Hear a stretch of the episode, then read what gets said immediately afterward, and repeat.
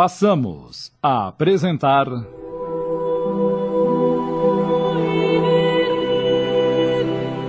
Diário de um Drogado. Minissérie de Tony de França em cinco capítulos da obra psicografada por Gorete Newton.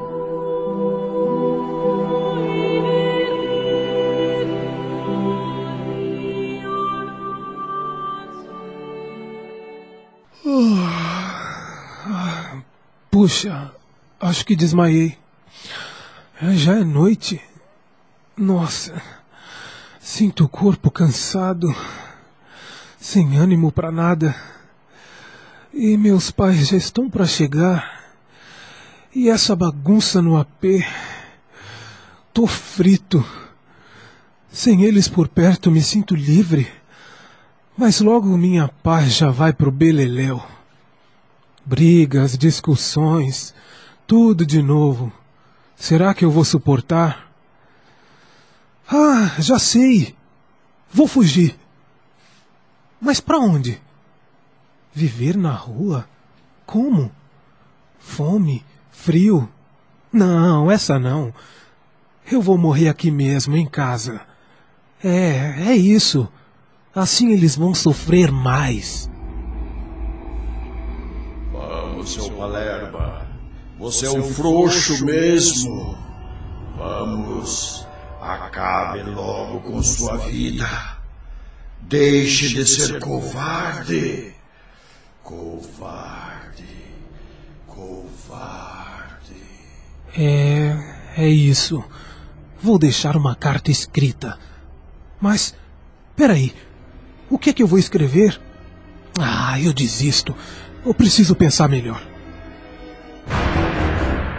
Mas eu amo os meus pais e ao mesmo tempo eu os odeio. Sempre fui para eles um estorvo e sempre achei que não me amavam. Mas agora eu não posso fraquejar. Vou me injetar todo esse pó que me resta.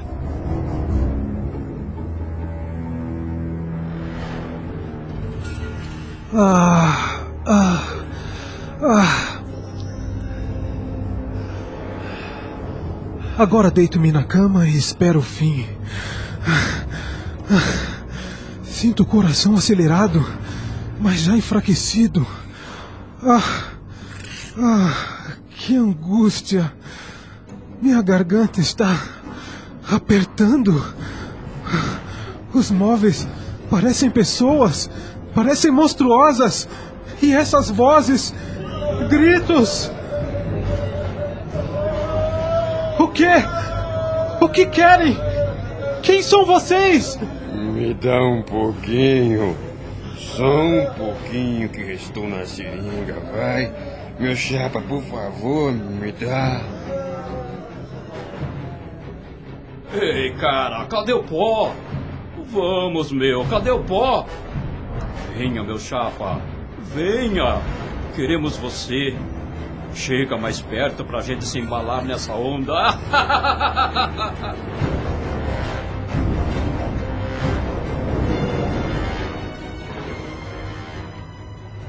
Minha cabeça estava rodando e eu queria vomitar, mas não conseguia. Senti o meu corpo gelado. Encolhi-me debaixo de uma mesa num canto e aos poucos senti que a agitação psicomotora diminuía, mas as vozes continuavam. Eram ruídos, falatórios e risadas. Eu não percebia, mas eu já estava separado do corpo físico. O tempo passou, o dia clareou e aquelas criaturas continuavam a me pedir. Mais um pouco da droga? Só mais um pouco.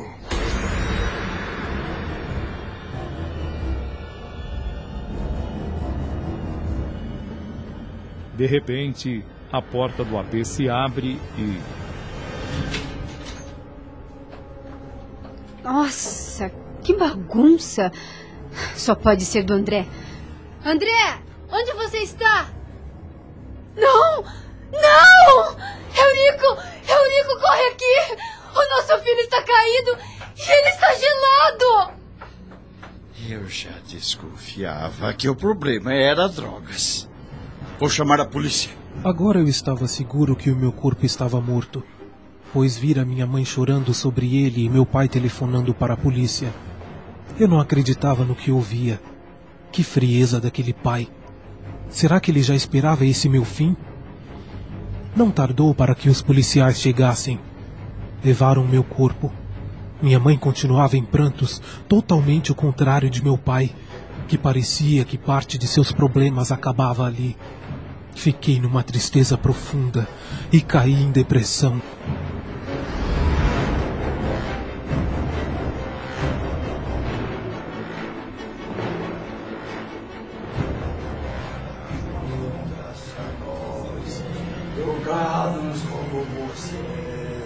Então vocês têm drogas aí? Que bom! Finalmente! Por favor, me deem só um papelote. Só um. Tô necessitado. Vejam o meu estado. Ô, meu, aqui não tem drogas. Todos nós precisamos dela. Você não trouxe alguma com você? É, pô, meu, qual é? Como é que ficamos? Eu não trouxe nada comigo. Tô falando sério. Pode ver, mas já sei onde conseguir. Sabe mesmo? Então o que está esperando? Vai logo, meu. Decidi ir ao local onde nós nos encontrávamos para nos drogar. Fui até lá. Pareceu-me que todos estavam ali, como quase todos os dias acontecia. Eu implorava por uma seringa, por uma dose, mas eles não me viam e tampouco me ouviam. Que aflição! Rodei por ali e nada. Mas aos poucos eu ia sentindo que minhas forças, minhas energias pareciam aumentar. Estranho. Percebi então que eu sugava as energias daqueles que ali se drogavam. Seus corpos me faziam bem. Era como nos filmes de terror, onde os vampiros sugam o sangue de suas vítimas.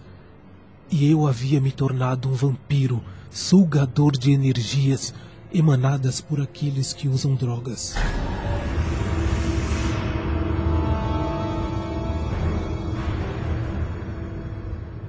E assim, por meses a fio, André carregava-se de energia dos pobres infelizes jovens que em sua maioria provinham de lares onde a incompreensão e o desamor reinavam.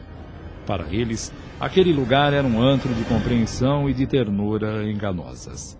A cada novo jovem que ao grupo se agregava, era uma glória para todos. Naquele antro, eu podia ver e sentir que muitos deles estavam reencarnados como filhos de inimigos de outras vidas e que agora eram vítimas de suas próprias dívidas, através das colheitas daquilo que haviam plantado.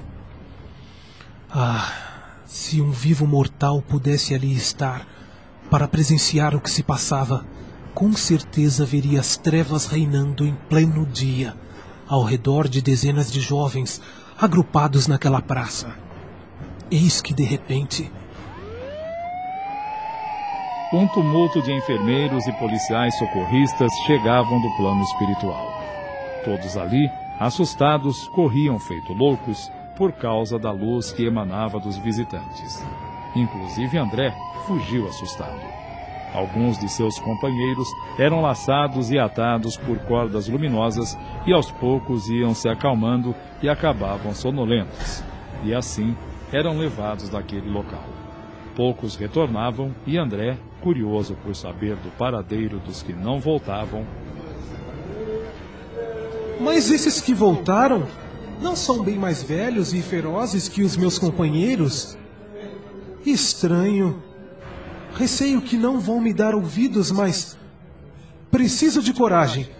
Preciso saber deles. Teriam eles sido exterminados? Estamos apresentando. Diário de um Drogado.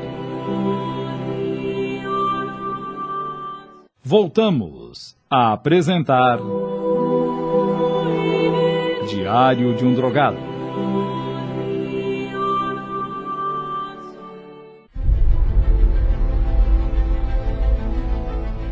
Ei, cara, o que houve com vocês quando a polícia os levaram daqui? Cadê os outros? Por que não voltaram? O que aconteceu com eles? Os outros?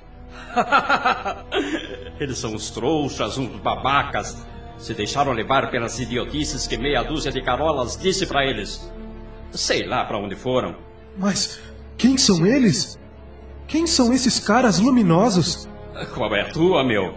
Deixa isso pra lá. Nós é que temos brilho, não eles.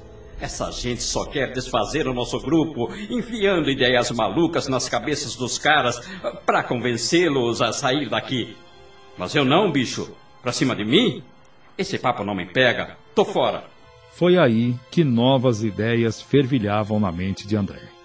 Ele queria saber essa diferença entre os que estavam nas sombras escuras e esses visitantes cheios de luz. Mas como devo fazer para que eles me prendam? Ah, já sei! Vou me aproximar dos milicos. E aí eles me prendem. Mas não foi bem isso que aconteceu. Ei, rapaz, você está precisando de ajuda? Deseja nos acompanhar? É, vocês não vão me prender? Me amarrar? Se você deseja nos acompanhar de sua livre e espontânea vontade, não vemos razão alguma para amarrá-lo. Nesse instante, pareceu-me que meus batimentos cardíacos oscilavam entre o medo do desconhecido e da esperança. Embarquei naquele amplo veículo onde o silêncio reinava. Era estranho, pois desde o meu desencarne eu não desfrutava de tamanha paz.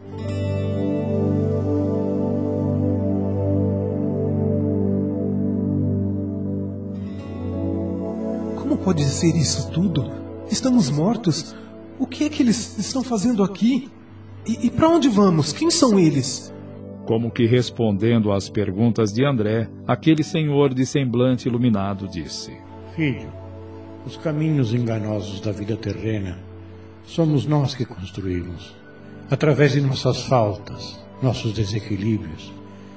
Enfim, quando fazemos mau uso da liberdade que o Todo-Poderoso nos concede, e quando ficamos acomodados à nossa própria ignorância e não procuramos esclarecer nosso espírito, a misericórdia divina nos envia como auxiliares que renovam as oportunidades daqueles que se convencem na prática do amor. Pois só o amor alivia o peso dos pecados. Só amando como Deus nos ama e perdoando como Ele nos perdoa. Puxa, incrível! Todas as minhas perguntas foram respondidas. Como isso aconteceu? Para nós, meu filho, o pensamento não tem barreiras. Jesus não auxilia em prol dos sofredores. Conseguimos captar pensamentos de todos aqueles que vibram em nossa sintonia, ou mesmo abaixo dela. Há outros espíritos que captam pensamentos daqueles que sintonizam com suas próprias ondas, pela lei da afinidade.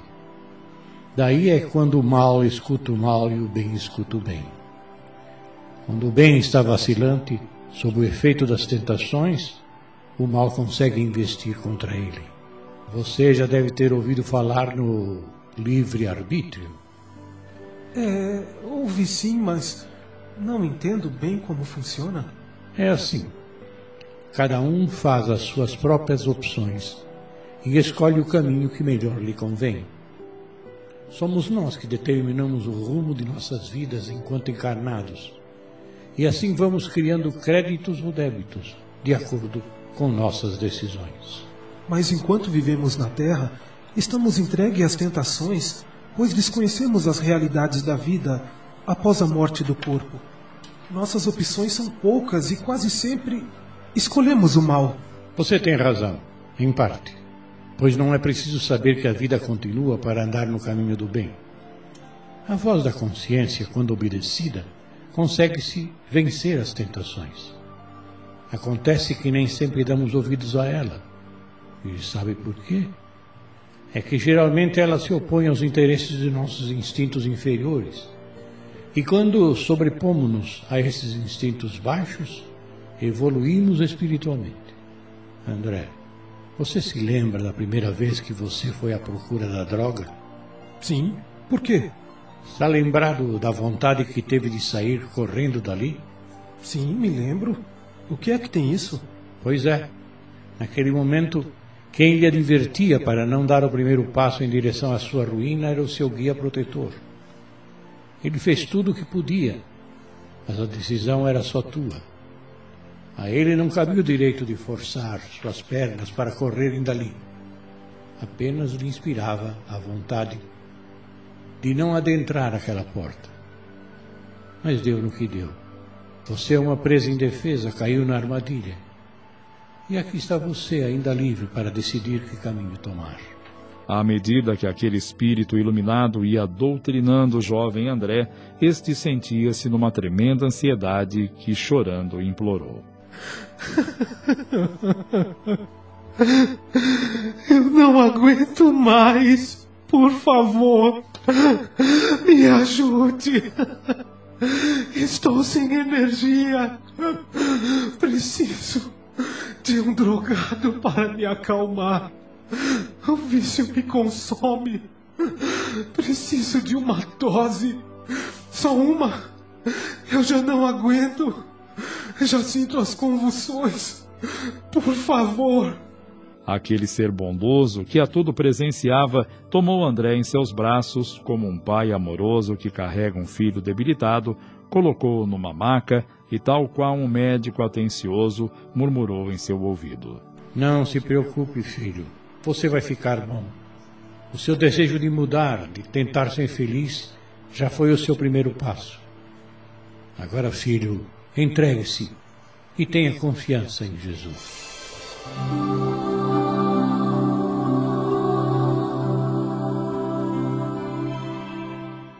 Acabamos de apresentar.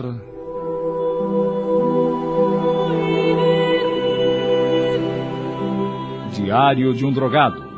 Minissérie de Tony de França em cinco capítulos, psicografada por Gorete Newton.